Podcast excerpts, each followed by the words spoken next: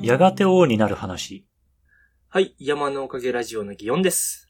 目標体重まであと9.5キロ。明石です。あれこれ、どっち戻りました下がりましたえーっと、誤差範囲ということで。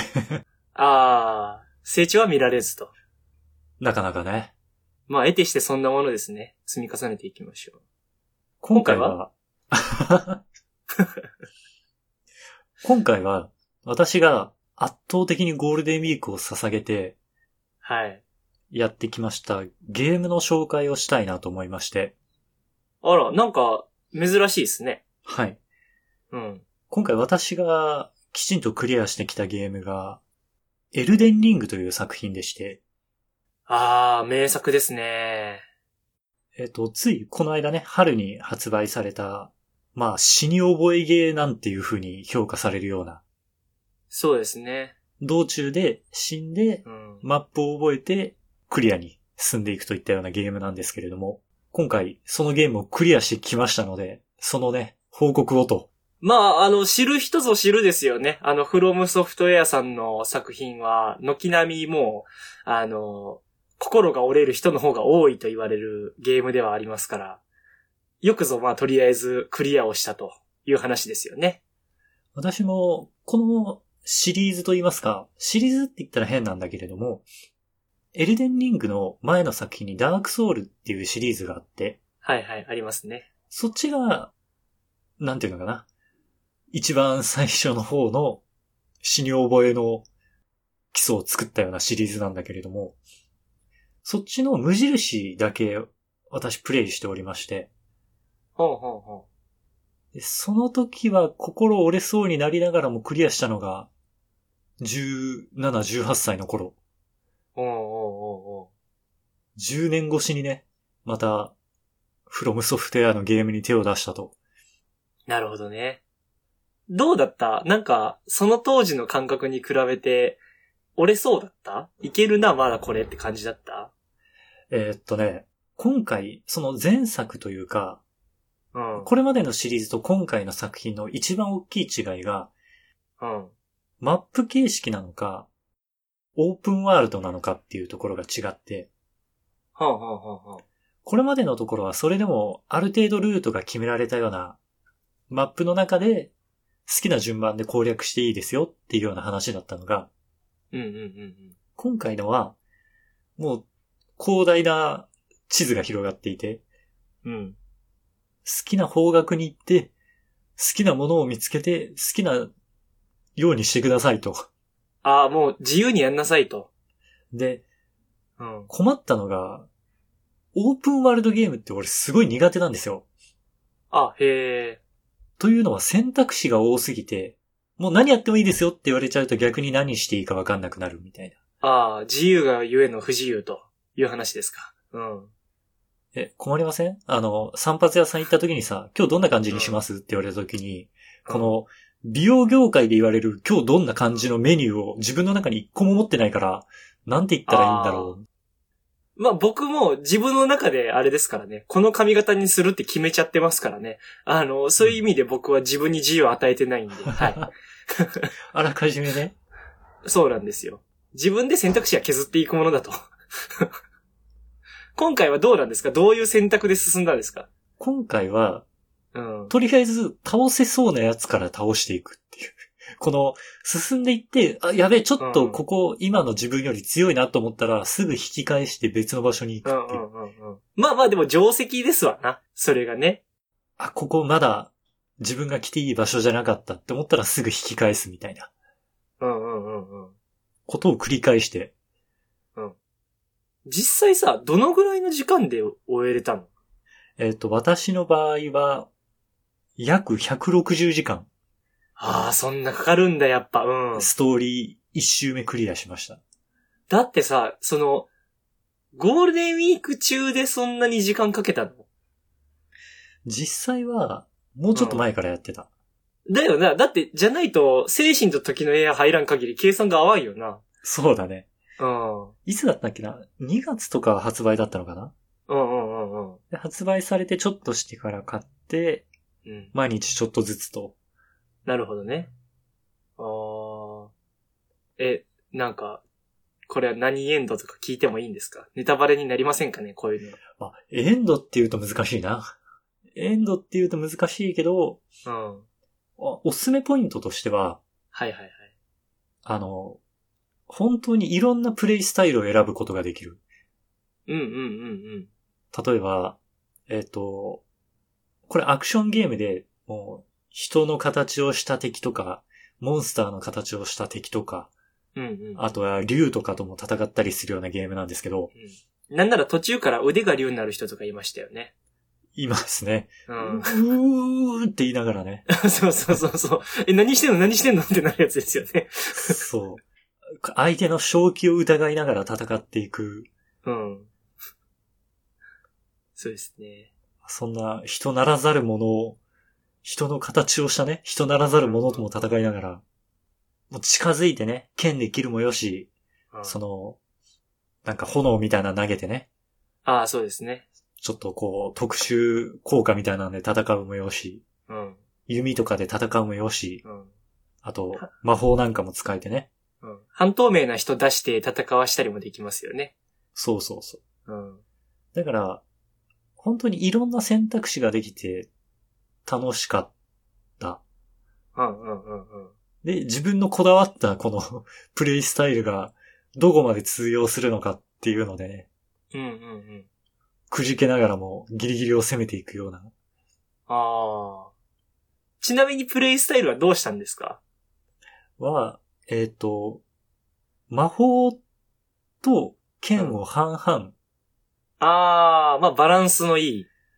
そうう、なん、か近距離もある程度できて、遠距離うもんうんうんうん得意でっていうような感じで、うんうんうん。まずあれですよね。最初になんか種族を選んで、あの、種族適性みたいなのがありますよね。そうそうそう。うんうん本当の侍みたいな感じとか、うんあとは筋肉ムキムキのね、勇者みたいな形とか。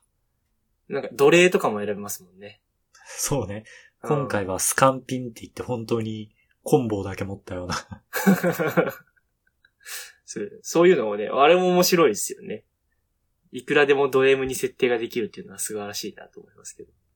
そう。で、多分、お大きいボスは一通り倒したんだけど、うんうん。じゃあ、マップを全部やったのかっていうとわかんないぐらいのマップの広大さで、うんうんうん。まあ今でこそ、こう、なんていうのかな、ちょっと攻略サイトとかすぐさ、発売したら出来上がっていくし、そうですね。まあ、勝手にみんなが作ってくれますしね。ね、発売されて3ヶ月も経てば大体のことはね、うん。うんあの、見えたような状態になってしまうんだけれども、うん。ただ、それなしでやってたら、どこまで見つけられたかなみたいな部分もあり。うんうんうんうん。そうだね。うんストーリーもなんか、実はこういう風な分岐があるよみたいなんも、結構多いもんね。そう。うん。最近のゲームは、その、ディスクの容量が、うん。もう今、私は PC 版で遊んでるんで、うん。も昔はさ、CD ロム1枚分とか、うん。うん。そんくらいのデータ容量だったのが、今もう、そこら辺の制限が取っ払われてしまったせいで、うん。無尽蔵に要素を詰め込めるせいで、こんなん攻略ないと遊びきれませんわっていうようなうんうんうん。そうよなボリュームでした。あーどうですかゲーム満足度的に言うと星5つ中のどのぐらいまあ、いめちゃめちゃ満足してますね。遊びきれたし。あーあーあー。そういう意う。味で言うと、私にとってはバランスが良かった。なんかこれより難しかったら、うん。多分途中でやめてたし。ああ、なるほどね。そううんか。えこのボス一生かかっても倒せないわって思ったらやめちゃうじゃないそのゲームって。ああ。え、折れそうになった時とかなかったのあ ありました、ありました。あ、あったそうね。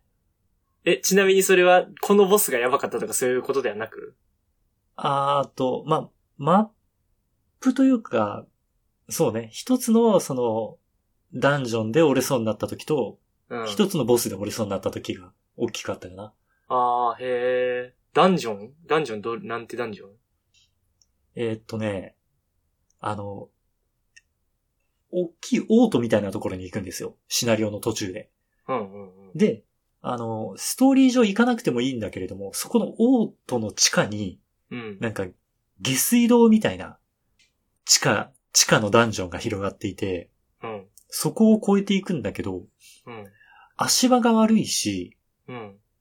あの、いやらしいところに敵が配置されているし、うん。いちいち、雑魚敵が強いし、みたいな。 あー、なんか、グレムリンみたいなのが走り回ってるとこじゃなくてああ、そうそあー、それか。うんう。うんでうんう、ん。下に落ちたらめちゃめちゃ強いザリガニがいるみたいな。ああ、ああ、ああ、ああ。いや、なんか、そうだな。なるほどな。あそこら辺しんどいらしいもんな。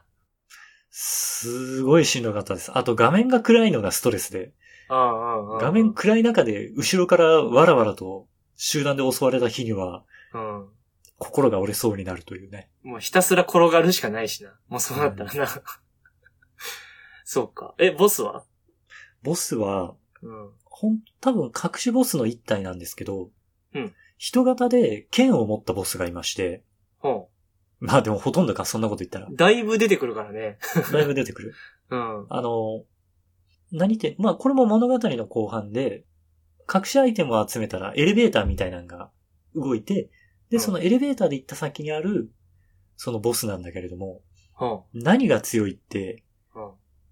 すごい、回避がめちゃめちゃ難しい必殺技みたいなのを打ってきて、それが避けられなさすぎて、へえ。避けられなさすぎて、もう無理じゃんみたいな。 この自分のへえスタートの立ち位置によっては、動画がいても、いや、多分、きちんとやれば避けれるんだろうけど、うん。無理だってなって、めちゃめちゃレベルを上げたタイミングがありましたね。へえ。あ、まあでもそうね。レベルを上げるっていう救済措置があるからね。今回までいいですよね。あの、パリーはしなかったのそう、パリはね、まあ、パリってこのゲームで言うと相手の攻撃をこう立てて弾くみたいな。うん。なんかジャストガードと言われるものですよね。そうタそうイミングよく弾くと相手がこう、ひるみ状態に入るという。うんうんなんだけど、無理。あれはね、上手い人はできるけど、おじいちゃん反応 で、あのパリボタンって押しても、うん。うん。タイミングが外し外して、相手に切り刻まれて終わるっていう。だから、あ反射神経が良くて、ー。うん。うん上手い人は多分、それが強い。うんうん。なんか、パリーも種類が確かあるんよな。あの、いい武器使うと黄金パリーみたいなのが起きるとかさ。そうそうそう。うんあの、隙が少なくてね。うんうんうん。あの、有効時間が長いというか。いやー、けど、俺はダメだったな。反応ができなくて。えー、そっか。いや、なんかさ、こんだけ俺は喋ってるけどさ、やったことはないのよ。うんうんうん。あの、ゲーム実況で、だから作業中に横で延々流しといただけなんだけどさ、ああ、その人は、うまかった。パリしてた。パリずっとしてた。うまー、すごうん。でも、だからパリをずっとするから、あの、延々死んでる時は死んでた。ー。まあ、そうだよね。うん。開発したらもう瀕死だからさ。うんうんうんもしくは死ぬ。か。そうね。もう最後の方なんて、だいたい一撃死レベルだもんね。うん。うん。そうなんよな。なんか、そこら辺はでも、リアリティがあって楽しいなって思う部分もあるし、それで倒した感動は人仕様なんだろうね。やっぱり難しいゲーム、なそうね、難しいゲームをすごいプレイヤースキルで鮮やかに攻略してるのを見ると、うん。そこには一個芸術的なものを感じるよね。そうだね。美しいなと。うん。何ってやっぱ最近のこうゲームでもいろんな文化ってなんか難しいもんに挑戦するっていう盛り上がり方って増えてきたじゃないうん。なんか例えば、なんていうのかな。もうボーカロイドの曲なんてさ、もう人間がほぼ歌えないみたいなんてまあまああるじゃん。うん。だけどなんか、それを乗り越えた歌ってみた動画みたいなのに反響が出たりとかさ、うん。なんかもうだって、なんだろう、最近のアニソン高すぎないか、そもそも現実問題。ね、あの、うん。歌えないよね、カラオケで気軽に。そうそうそうそう。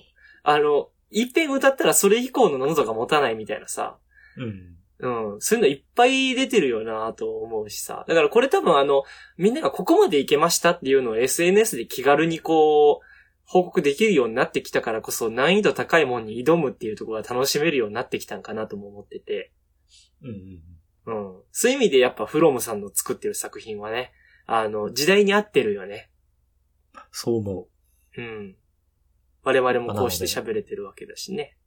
う。ギオンさんもぜひ160時間ぐらい確保して、うんぜひ自分の手でやってみても らえたまらあ無理だね。